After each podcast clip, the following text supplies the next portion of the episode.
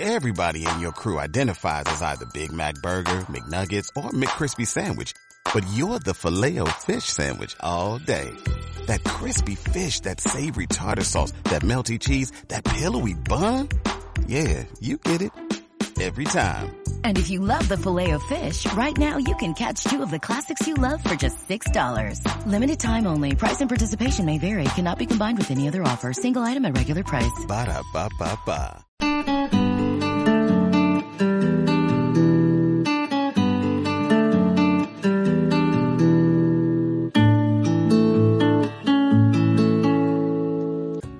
Iglesia Bautista Misionera de Puente Alto le da la más cordial bienvenida a nuestro estudio para mujeres. En el día de hoy, junto a nuestra hermana Patricia Pobolín, vamos a estudiar la lección número 4. El arrepentimiento, el gran cambio. Hemos aprendido que la humildad y la honestidad proveen tierra fértil donde las semillas de la gracia y el avivamiento pueden crecer y dar fruto. El siguiente paso es responder a la convicción que nos da Dios del genuino arrepentimiento. El concepto de arrepentimiento resulta muy extraño para las mentes modernas. Entonces, ¿qué es el arrepentimiento? ¿Cuál es su rol en la vida de un hijo de Dios? ¿Cómo sabemos si realmente nos hemos arrepentido? Este estudio explorará estas preguntas.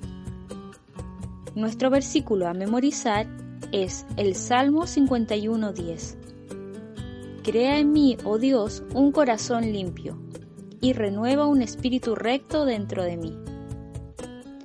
Para profundizar en la palabra está el Salmo 51, Ezequiel 18.30 al 32, Lucas 15 del 1 al 7 y Hechos 3 del 17 al 20.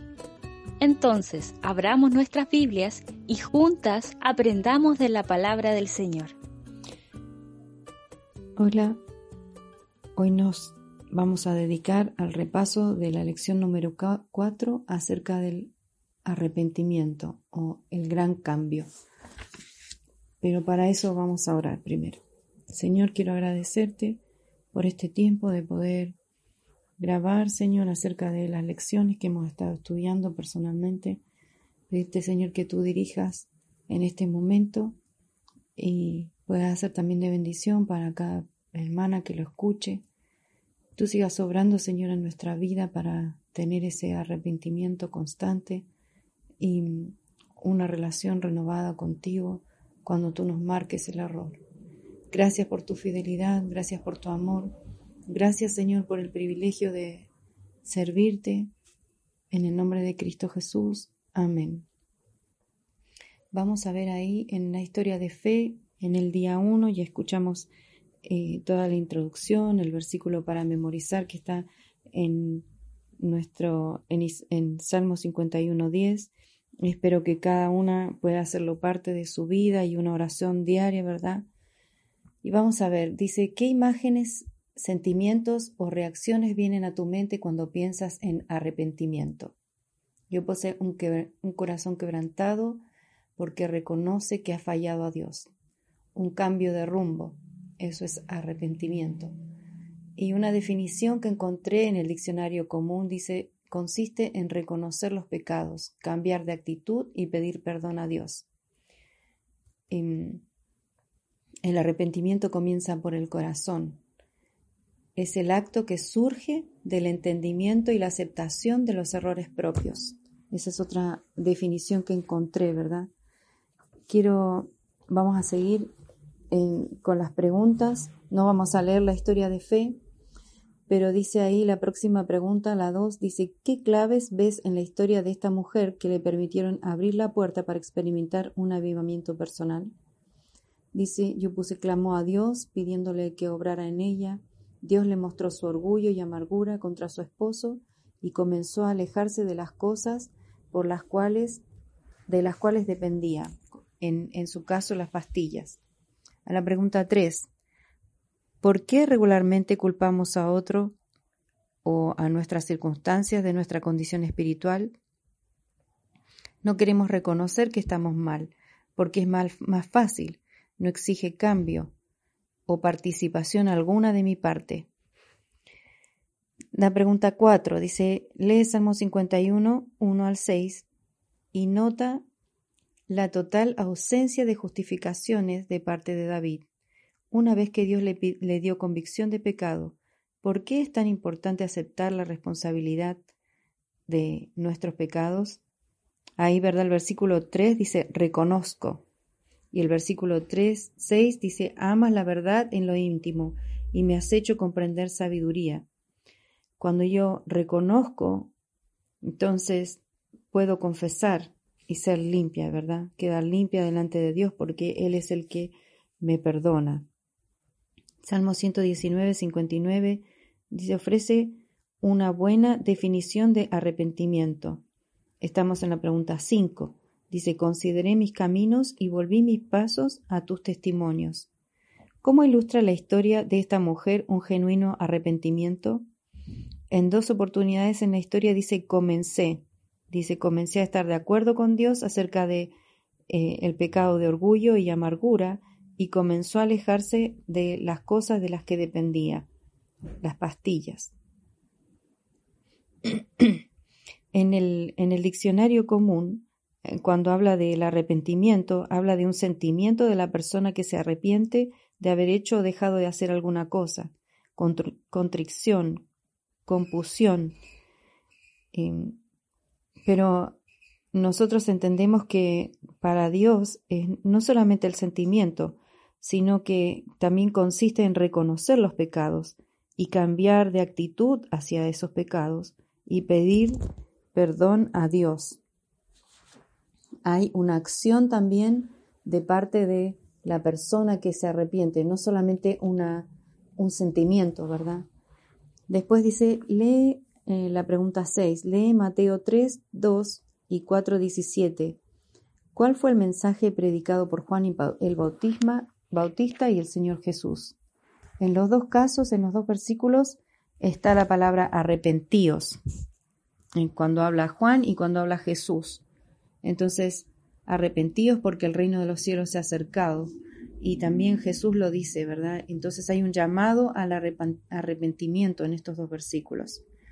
Pregunta 7, dice, lee Apocalipsis, varios versículos que aparecen ahí, 2, 5, 16, 21 y 22, y después capítulo 3, 3 y 19. En este último libro de la Biblia, ¿cuál es la exhortación que Jesús hace a las iglesias una y otra vez? Entonces ahí aparece Recuerda de dónde has caído y arrepiéntete, haz las primeras obras, por tanto, arrepiéntete. El otro versículo 21 dice, eh, le he dado tiempo para que se arrepienta. 22, pero no quiere arrepentirse. Dice, si no se arrepienten de sus malas obras. Entonces aparece una y otra vez la palabra arrepentimiento o arrepentirse. Hay un llamado al arrepentimiento. Acuérdate, guarda Em, guárdalo, arrepiéntete. El versículo 19 del capítulo 3 dice, yo reprendo y castigo a los que amo. Pregunta 8 dice, ¿cuántas veces tiene una persona que arrepentirse para tener una buena relación con Dios? Y hay cuatro opciones, ¿verdad? Dice, yo marqué diariamente para tener cuentas claras con Dios, pero también al momento de recibir salvación y en cualquier otro momento en que Dios traiga convicción de pecado a la persona. Ah, entonces entendemos que, em, como dice después ahí una definición, ¿verdad? Que hay una actitud de arrepentimiento es crucial en nuestro paso inicial hacia Cristo para obtener salvación. Los apóstoles del Nuevo Testamento pidieron tanto a los judíos como a los griegos responder en arrepentimiento hacia Dios y fe en el Señor Jesucristo en Hechos 20-21. Sin embargo, el arrepentimiento no se termina ahí. Dice, esta misma actitud es necesaria a lo largo del desarrollo de nuestra relación con Dios. Los cristianos seguirán siendo tentados a pecar aunque hayan sido creados de nuevo. Hayan sido creados de nuevo. Algunas veces cederán ante la tentación y pecarán. Sin embargo, la inclinación de aquellos que son de la familia de Dios será la de confesar humildemente y renunciar al pecado cuando sean confrontados con él en su vida. Esta palabra eh, arrepentimiento en el griego es metanoea, o significa un cambio de pensamiento o regreso hacia atrás, según la concordancia Strong. El arrepentimiento es tanto para los cristianos como para los no cristianos. Ahí terminamos la pregunta 8. Aunque sigue del otro lado, hay em, unos versículos después para empezar la pregunta 9 en 2 Corintios 7, 9 al 11. Dice, ahora me regocijo no de que fuisteis entristecidos, sino que, de fuisteis, que fuisteis entristecidos para arrepentimiento, porque fuisteis entristecidos conforme a la voluntad de Dios, para que no fuerais, sufrierais pérdida alguna de vuestra parte. Bueno, igual ustedes pueden leer los versículos en su versión de la Biblia. La próxima pregunta, la nueve, dice, los creyentes corintios hicieron más que solamente profesar arrepentimiento. ¿Cuál fue la prueba de que estaban realmente arrepentidos sobre este asunto? ¿Cuál, eh, entonces las palabras que aparecen ahí dice que produjo solicitud, defensa, indignación, temor, ardiente afecto, celo, vindicación. Sea, un cambio de actitud y una acción. Dice, con base en este pasaje, la pregunta 10, ¿cómo describirías la diferencia entre sentir remordimiento por el pecado o pena mundana y estar arrepentido del pecado, la pena que viene de Dios? La pena que viene de Dios produce una convicción que lleva a la acción. Desde el punto de la regeneración hasta el día en que fui, en que finalmente somos libres de la presencia del pecado, la actitud de nuestro corazón siempre debe ser, Señor, yo estoy dispuesto a renunciar a todo pecado que tú me muestres con tal de tener un corazón puro que te glorifique. Día 3. Cambio de mentalidad. Aquí tenemos, eh, dice el versículo de Mateo 22, 37. Amarás al Señor tu Dios con todo tu corazón, con toda tu alma y con toda tu mente. La palabra griega metanoeo traducida como arrepentimiento en el Nuevo Testamento, significa pensar diferente acerca de algo o cambiar de mentalidad. El arrepentimiento empieza en la mente como convicción de pecado. También vemos ahí los versículos de Romanos 1 y 2. Esta, versión no es eh, la Reina Valera, pero la voy a leer igual como está aquí. Por consiguiente, hermanos, os ruego por las misericordias de, Dios que presentéis vuestros cuerpos como sacrificio vivo y santo aceptable a Dios, que es vuestro culto racional. No os adaptéis a este mundo, sino transformaos mediante la renovación de vuestra mente para que verifiquéis cuál es la voluntad de Dios, lo que es bueno, aceptable y perfecto. La pregunta 11 dice, ¿cuál es el rol que tiene nuestra mente en nuestro objetivo de agradar a Dios de parecernos a Cristo. Según Mateo 22, 37, amarás al Señor tu Dios. Debo hacerlo con toda el alma, la mente y el corazón. Romanos 12, 1 y 2 implica la renovación del entendimiento, ¿verdad? renovación de nuestra mente, que me permitirá cambiar y comprobar la voluntad de Dios que es agradable y perfecta ya que respondemos a los asuntos espirituales con nuestra mente primero, la renovación de nuestra mente debe incluir entrenamiento en reconocer y huir de las tentaciones y responder rápidamente a la convicción que nos da el Espíritu Santo. Cuando nuestra mente cambia, nosotros también debemos inmediatamente tener una acción diferente, tener un plan eh, para saber cuándo actuar cuando viene la tentación, cuando se presenta la tentación. ¿Cómo podemos entrenar nuestra mente para resistir la tentación y responder a la convicción del Espíritu? Bueno, yo puse ahí memorizando versículos que me ayuden en la tentación que más, más me afecta a mí, ¿verdad? Pero sabemos que, como dice Mateo 4:4, también el Señor Jesús respondió con la palabra. Entonces nosotros Necesitamos guardar la palabra en nuestro corazón para tener con qué responder, porque el Espíritu Santo va a traer al corazón la palabra de Dios que está guardada en nuestra mente, en nuestro corazón. El arrepentimiento, dice acá según Spurgeon, es dejar el pecado que amábamos antes y mostrar que estamos seriamente afligidos, no volviendo a él nunca más. Una vez que el, Espíritu convence de pecado, ¿cómo sabemos si realmente nos hemos arrepentido? Lee los siguientes pasajes para encontrar las respuestas. Juan el Bautista advirtió a la gente, por tanto, dad frutos dignos de arrepentimiento. Y en el libro de Apocalipsis Jesús ah, eh, habla a la iglesia de Éfeso diciendo, Pero tengo contra ti que has dejado tu primer amor. Recuerda, por tanto, de dónde has caído y arrepiéntete y haz las obras que hiciste al principio. Si no, vendré a ti y quitaré tu candelero de su lugar si no te arrepientes. Eso está en Apocalipsis 2, 4 al 5. La pregunta 13 dice, de acuerdo con estos versículos, ¿Cuál es la prueba de que realmente te has arrepentido? Y hay una declaración ahí, ¿verdad? Dice, el arrepentimiento real influye en la conducta. Y hay tres opciones para elegir, ¿verdad? La correcta es un cambio de conducta. Eso es lo que realmente prueba que hay arrepentimiento. El arrepentimiento no puede considerarse genuino si no hay una prueba externa, un cambio de conducta. Y ahí después dice que puede ser algo instantáneo o puede verse con el tiempo. Eh, la pregunta 14 dice, por lo que has estudiado hasta ahora, escribe una breve descripción de cómo es el arrepentimiento en la vida de un creyente. Acá yo puse, es un cambio de mentalidad que lleva a un cambio de conducta. Eso es arrepentimiento.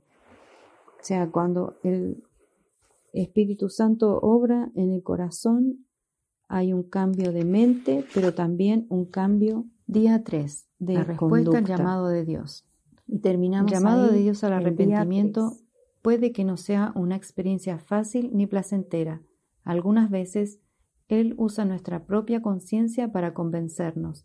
Otras veces puede dejar que nos descubran. Él incluso puede enviar uno de sus servidores a que nos reprenda. Independientemente de cómo Dios trate con nuestro pecado, es importante que entendamos tres cosas. El simple hecho de que Dios revele el pecado en nuestra vida y nos apremie a arrepentirnos es una prueba de su gran amor, misericordia y bondad. Algo en nuestra vida se destrozará como resultado de nuestro pecado no confesado. 2. El mejor momento para responder a Dios es el momento que nos da convicción.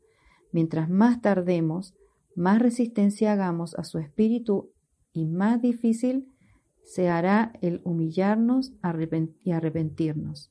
Y tres, Dios nunca nos pide que hagamos algo para lo cual no nos haya dado la gracia primero para hacerlo. En términos del arrepentimiento, esto significa que Independientemente de lo fuerte que sea nuestra dependencia del pecado o el tiempo que hayamos estado involucrado en él, por su gracia, Dios nos puede liberar. Vea 1 Corintios 10.13 y 2 Corintios 12.9. Mientras más reconocemos nuestra deuda con la gracia de Dios y mientras más vemos los sufrimientos de Cristo para hacer efectiva nuestra redención, más odiamos el pecado y más lamentamos de haber caído en él. Es una cita de Spurgeon. Y vamos a ver ahí, ahora hay una cita del, dice, Usías tenía 16 años cuando comenzó a reinar y reinó 52 años en Jerusalén. El nombre de su madre fue Jecolías de Jerusalén e hizo lo recto ante los ojos del Señor, conforme a todo lo que su padre Amasías había hecho, y persistió en buscar a Dios en los días de Zacarías, quien tenía entendimiento por medio de la visión de Dios, y mientras buscó al Señor, Dios le prosperó. Pero cuando llegó a ser fuerte, su corazón se hizo tan orgulloso que obró corruptamente, y fue infiel al Señor su Dios, pues entró al templo del Señor para quemar incienso sobre el altar del incienso entonces el sacerdote Azarías entró tras él, y con él ochenta sacerdotes del Señor, hombres valientes, y se opusieron al rey Usías, y le dijeron, No te corresponde a ti, Usías, quemar incienso al Señor, sino a los sacerdotes hijos de Aarón, que son consagrados para quemar incienso. Sal del santuario porque has sido infiel, y no recibirás honra del Señor Dios. Pero Usías, con un incensario en su mano para quemar incienso, se llenó de ira, y mientras estaba irado contra los sacerdotes, la lepra le brotó en la frente, delante de los sacerdotes en la casa del Señor junto al altar del incienso. Y el sumo sacerdote Azarías y todos los sacerdotes lo miraron, y he aquí tenía lepra en la frente, y le hicieron salir de allí a toda prisa. Y también él mismo se apresuró a salir, porque el Señor lo había herido. El rey Usías quedó leproso hasta el día de su muerte, y habitó en una casa separada, ya que era leproso, porque fue excluido de la casa del Señor, y su hijo Jotam estaba al frente de la casa del rey, gobernando al pueblo de la tierra. Segunda Crónicas 26, 3 al 5 y 16, 21, 16 al 21. La pregunta 16 dice, Dios prosperó a Usías porque buscaba al Señor. ¿Qué cambios ocurrieron que causaron que Usías fuera infiel a Dios? Y el relato nos dice que él se hizo fuerte y su corazón se volvió orgulloso. La pregunta 17. Mientras estaba en medio del pecado, Usías le fue dado una oportunidad para arrepentirse. ¿Cómo llamó Dios a Usías al arrepentimiento? Cuando entraron, dice, los, los sacerdotes y Azarías y, y le dijeron que él no hiciera lo que quería hacer, ¿verdad? Porque a él no le correspondía ofrecer incienso, sino a los sacerdotes que habían sido elegidos para ese servicio. La pregunta 18 dice, ¿cómo respondió Usías cuando fue confrontado con la verdad y cuáles fueron las consecuencias? Usías, dice el versículo 19, se llenó de ira. Así que Dios hizo que brotara la lepra en su frente y fue notorio a todos, ¿verdad? Y él fue sacado del templo y fue desde entonces que vivió en una casa separada, porque la lepra no se le quitó. Dice acá una, un escrito, dice, el arrepentimiento endereza nuestro corazón como si enderezáramos un barco que se haya virado. El propósito del arrepentimiento no es hacernos sentir mejor con nosotros mismos, sino restaurar nuestra relación con Dios de forma tal nuestra vida pueda darle gloria a Él nuevamente y podamos ser usados para sus propósitos. De esto se trata el, avivamiento personal. Entonces, ¿qué es una persona arrepentida? Consiguiente, con las siguientes afirmaciones dice, considéralas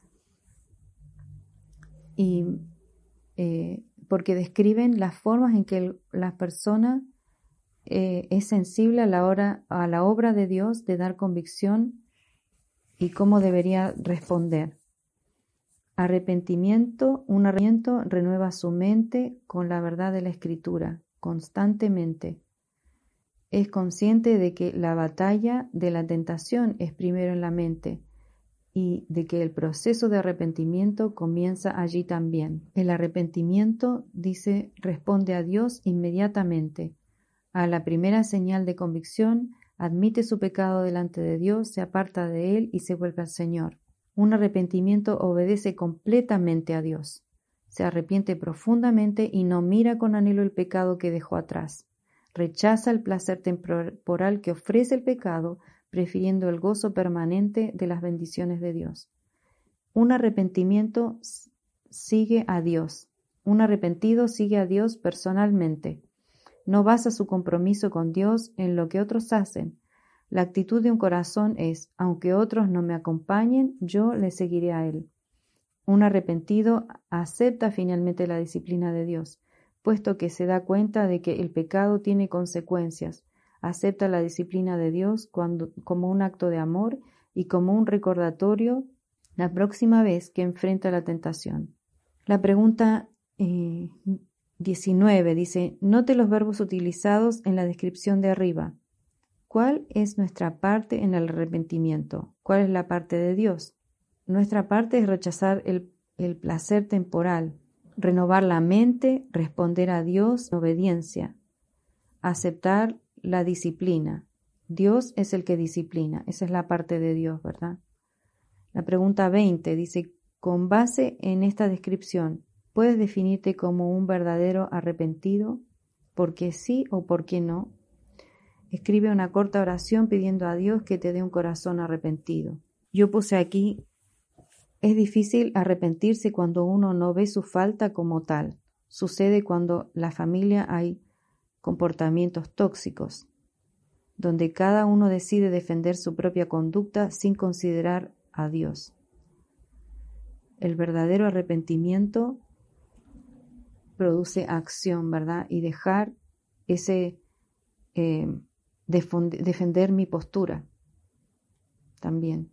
Y sobre todo puede pasar en las relaciones interpersonales dentro de la familia, donde nos ponemos tercos y, decidimos como eh, defender, no, yo pienso así y yo sé que estoy en lo correcto y no hay una actitud de volver atrás y dejar de lado mi postura, sino dejar que Dios me defienda y que Dios obre. Ahí terminamos el día 4. Día 5. Personalízalo. Aquí hay una lista de eh, preguntas, ¿verdad? Personales que le van a servir a, a examinar tu propio corazón, ¿verdad? Porque de eso se trata personalizarlo. 1. ¿Alguna vez he experimentado el arrepentimiento que caracteriza una genuina salvación? 2. ¿Me molesta el pecado en mi vida? 3. Tengo una actitud que diga, Señor, estoy dispuesto a renunciar a todo lo que yo sepa que es pecado y esté en mí, y a todo lo que me muestres en el futuro que sea pecaminoso. 4.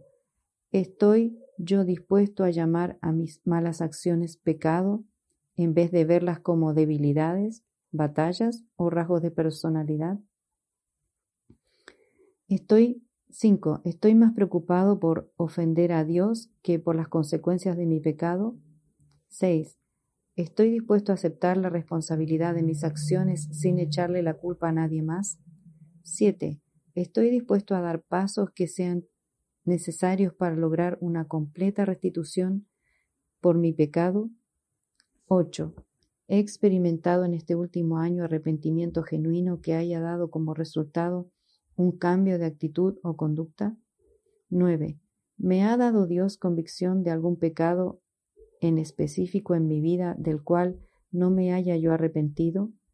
De ser así, ¿estoy dispuesto a arrepentirme de esos pecados ahora mismo? 10. ¿Estoy dispuesto a rendir cuentas a otro creyente de aquellas áreas de mi vida donde haya fallado de, de alguna forma que pueda desarrollar nuevos patrones de victoria? Esas son las preguntas para personalizarlo, ¿verdad? Días, estamos eh, en el día 5. Dice, ¿está Dios pidiéndote dejar a un lado algún pecado en particular que haya en tu vida? Responder a Dios es más importante que cualquier otra cosa que estuvieses planeando hacer próximamente. Si Dios habla, el momento de responder es ahora. ¿Estarías dispuesto a humillarte y a pedirle que te restaure? Recuerda que Él te ama, te ofrece gracia para cubrir todo pecado y anhela que camines en libertad y gozo. Escribe una oración expresando tu respuesta a Dios. Quiero leer un pasaje en el Salmo 119, 43.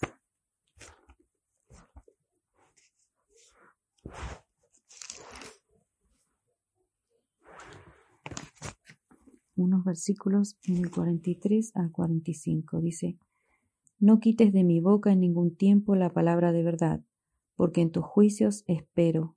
Guardaré tu ley siempre, para siempre y eternamente, y andaré en libertad, porque busqué tus mandamientos. Un verdadero ah, arrepentimiento, ¿verdad?, nos va a ayudar a andar en libertad. Entonces, que tengamos presente eso también al momento de examinar nuestra vida para ver si eh, ha habido un, genuino arrepentimiento. Y la parte de eh, grupal de la búsqueda de Dios, hay algunas eh, preguntas también acerca de cómo que se pueden compartir, de verdad, cuáles pruebas de arrepentimiento hay en la mujer del relato de fe. también algo que nosotros no leímos, ¿verdad? en este repaso, es eh, la historia de unos rumanos que eran em, adictos al alcohol en la comunidad y donde el cambio en un individuo produjo un impacto en toda la comunidad. Hubo un arrepentimiento genuino de parte de esa persona que llevó a impactar a, a toda la, su entorno. Para continuar, hay un, una declaración ahí, dice, para continuar creciendo en humildad y arrepentimiento es imprescindible ser responsable y animarnos mutuamente. ¿Verdad? Cuando somos, sabemos que hay algo en nuestra vida que hace falta cambiar, necesitamos buscar ayuda, necesitamos buscar oración. Si nos damos cuenta que no ha habido un arrepentimiento genuino y una, un abandonar la conducta pecaminosa. Dice, ¿cómo serían nuestros días si los creyentes comenzaran a vivir como arrepentidos? ¿Cómo cambiarían nuestras iglesias? ¿Cómo podría ser el impacto en nuestra cultura? Y algo que, esto, esta pregunta me llevó a reflexionar es que a veces, aún en nuestra eh, congregación, en nuestra comunidad como cristianos, hay muchas cosas que son eh, muy metódicas, y, y no eh, estamos tan acostumbrados a, acostumbrados a eso que nos, nos perdemos de palpar la obra del Espíritu, ¿verdad? Eh, en los pequeños cambios en, en, los corazones es como que no tenemos la oportunidad de, de compartirlos o de disfrutarlos. ¿Cómo puede el arrepentimiento afectar tanto nuestra mente como nuestra conducta? Bueno, el arrepentimiento cambia la mente y eso va a haber inmediatamente un, cambio en, nuestro proceder, ¿verdad? En nuestro trato.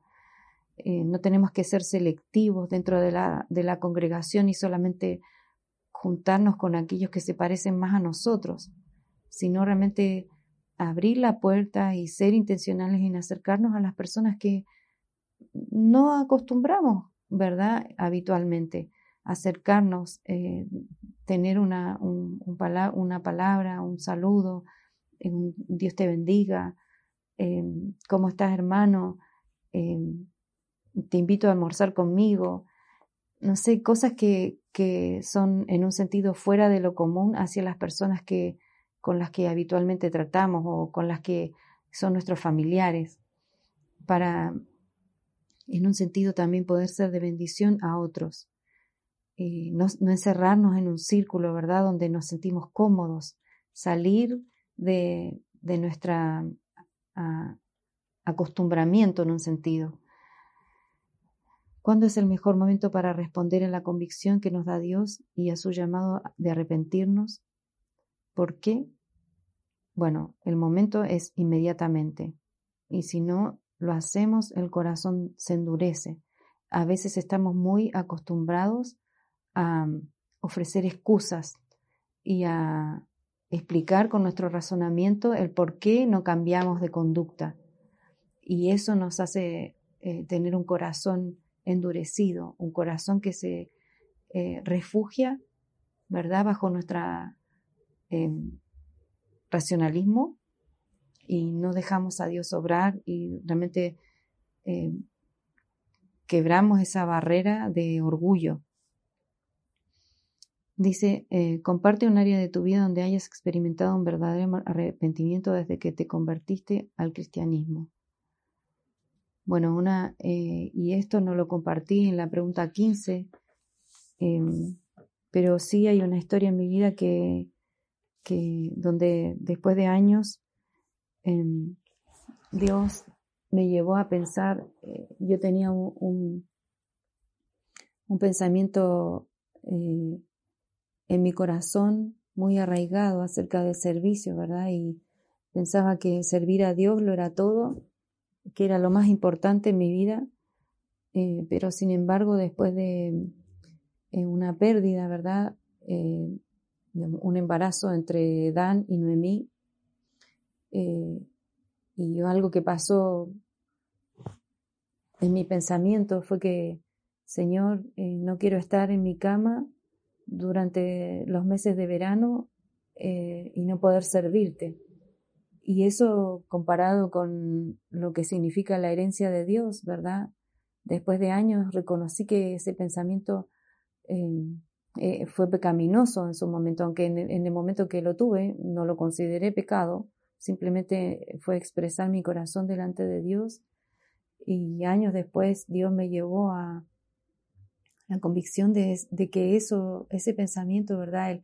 El, comparar el, servicio a Dios y la herencia de Dios ponerlo y ponerlos en una balanza, yo preferí el servicio, que era algo que yo le podía dar a Dios, que siempre es imperfecto, que siempre eh, tiene carencias, porque en cosas nos equivocamos, pero ese pensamiento fue pecaminoso delante de Dios cuando lo reconocí y Dios me llevó a esta, a esta convicción a través de una predicación del pastor Adrián Roger, recuerdo, y en que incluso yo le dije al Señor, bueno, Señor, si eh, me perdonas y me das la oportunidad de tener este, ese embarazo que perdí en esa oportunidad, eh, yo quiero, yo estoy dispuesta, Señor. Y después de eso vinieron las gemelas, ¿verdad?